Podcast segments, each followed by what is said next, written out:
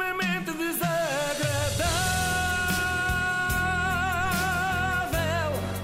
É mais forte do que é. É verdade, voltei a fazê-lo, voltei a sac- sacrificar-me por todos vocês, vendo prós e contras na íntegra. És praticamente um Cristo. Sou, não sou, também sinto isso.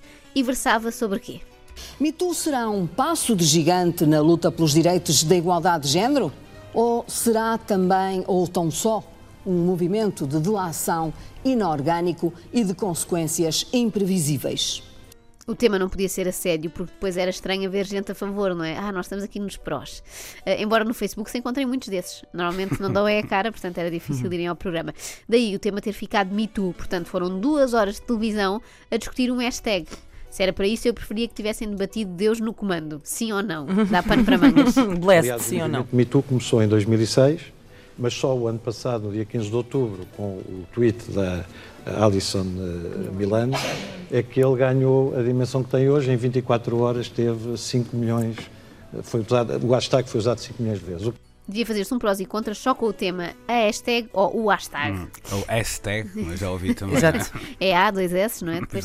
E, e seria aplicável a muitas fotografias do Instagram. Bom, enquanto isso não acontece, tudo bem, fica ao Me Too. Uh, mas eu tenho aqui uma, uma outra ideia, que era, podiam debater aquela hashtag que a Carolina Patrocínio pensa que foi o marido a inventar. Não sei se te lembras disto, Inês. Falámos disto, wife, acho que o Luís não estava cá happy nessa life. altura. Nós analisámos na altura esse hashtag.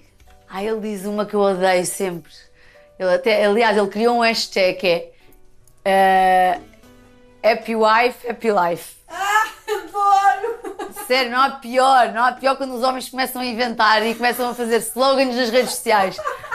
É verdade, Carolina, foi ele que inventou. Não vamos desmentir isso também aqui em direto na rádio. Bom, vamos ao prós e contras então. Neste caso tínhamos de um lado Raquel Varela e do outro Isabel Moreira. Isto é que é o combate do ano, senhores. Qual McGregor e Mayweather e não sei o quê. Elas são muito mais contundentes. Começa do lado direito do ringue, Varela. Na verdade, isto é um movimento antidemocrático, é um movimento conservador, porque ele pressupõe o fim da presunção de inocência, todos os homens são culpados até prova em contrário. Basta o testemunho da mulher para que um homem seja culpado e lembrar que há muita gente em Hollywood de esquerda que está contra o movimento. Hollywood de esquerda parece uma zona de um bairro, não é? Tipo linda a velha, né? Há Beverly Hills de cima, Hollywood de esquerda e vamos por Uma aí. vez fizeram um duelo com Ferry. sim, sim. Vila Riba. Ah, mas desculpe ter interrompido, Raquel. O Sean Penn chamou-lhe um movimento maldoso. O Matt Damon, um homem conhecidíssimo pelas suas posições de esquerda, diz que é uma caça às bruxas. O mesmo diz o realizador do Amour. Ah, ok. Eu acho mal que cite apenas opiniões de atores estrangeiros. O que dirão disto Rogério Samora, Ricardo Carriço ou até Maria Vieira? Bom, a Maria Vieira talvez concorde.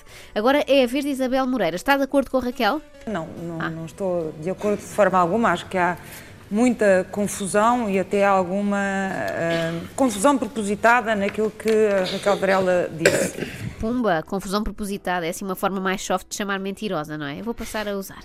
É preciso ter presente que os nossos corpos ainda não estão seguros. Que os nossos corpos ainda não estão. Sente-se o teu corpo seguro, Inês? Ah, médio. Eu, aqui o que me assusta mais nesta coisa dos corpos não estarem seguros, ok, isso eu dou de barato, não é? Até porque todos podemos ser atropelados, mas o, o que me assusta é o ainda. Ela diz, ainda não estão seguros. O que é que a Isabel propõe? Uma espécie de coleta à prova de bala de corpo inteiro? Não responda agora, Isabel, porque a Fátima Campos Ferreira tem uma pessoa mais importante para ouvirmos neste momento. É alguém que devemos ouvir com atenção, porque eh, penso que na sua área o senhor é referência, penso, não sei, que é referência, e portanto vamos ouvi-lo com atenção. Qual é a sua Ou seja, as outras não interessavam ouvir com grande atenção. Agora sim, vale a pena estar concentrado. E eu estive, estive muito concentrada e digo-vos, o Dr. Coimbra de Matos pode muito bem ter encontrado a solução para acabar com violações. Sim é sim, não é não. Não pode ser assim assim, ou mais ou menos. Mesmo no caso Cristiano Ronaldo, se calhar ele perguntou: apetece fazer isto? E ela respondeu: assim, assim. Ele percebeu sim, foi um mal entendido. E devo dizer que o caso Ronaldo, já que perguntou a todos, eu também vou, vou responder. Eu não tenho muito interesse por esse caso. Ah, então mais valia ter ficado calada, Isabel. Já agora, podem me perguntar, por exemplo, se eu gosto de surf. Joana, gostas de surf? Ah, não, não é um assunto que me interessa e agradeço que não me incomodes com isso. Inês. Ainda por cima, agora que está a etapa do Mundial em Peniche, não podia ser mais a propósito. Não quero saber, na verdade. Ouçamos agora Paulo Sande, um senhor que tem uma fina ironia, ainda que talvez não saiba que tem. O, o professor Paulo Santos até escreveu um artigo e, e- em que pede no final do artigo bom senso. Bom senso também falta na discussão destas questões? Eu acho que falta, sobretudo, evitar a radicalização. Nós estamos a viver um tempo de- em, que, em que normalmente as opiniões são muito extremadas. Toda a gente é a favor ou contra. Toda a gente é a favor ou contra. Só faltou dizer, até há programas chamados prós e contras, imagina a estupidez. Depois eu percebia-se onde estava. Bom, mas isto está muito calmo. Onde é que anda a Raquel Varela? Fátima, eu só queria lembrar aqui uma coisa. Nós, em Portugal, não precisamos das estrelas de Hollywood para fazer denúncias de, de predadores sexuais. O maior número de denúncias sexuais neste país foram feitas em 1974 e 75 por milhares de operárias neste país eh, nas fábricas e empresas. Isso está mais do que documentado. Então, mas a Raquel é que ainda há pouco falou de Hollywood e do Matt Damon e do realizador do Amour ou do Sharknado ou lá o que é, né? Isabel Moreira. Bom, eu não sei o que é que isto tem a ver com abuso sexual, mas vou tentar perceber depois em casa quando rever o programa. Quando rever o programa ou quando revir? Bom, também não interessa agora. Se não percebeu o raciocínio anterior, a Isabel vai ter ainda mais dificuldades no próximo.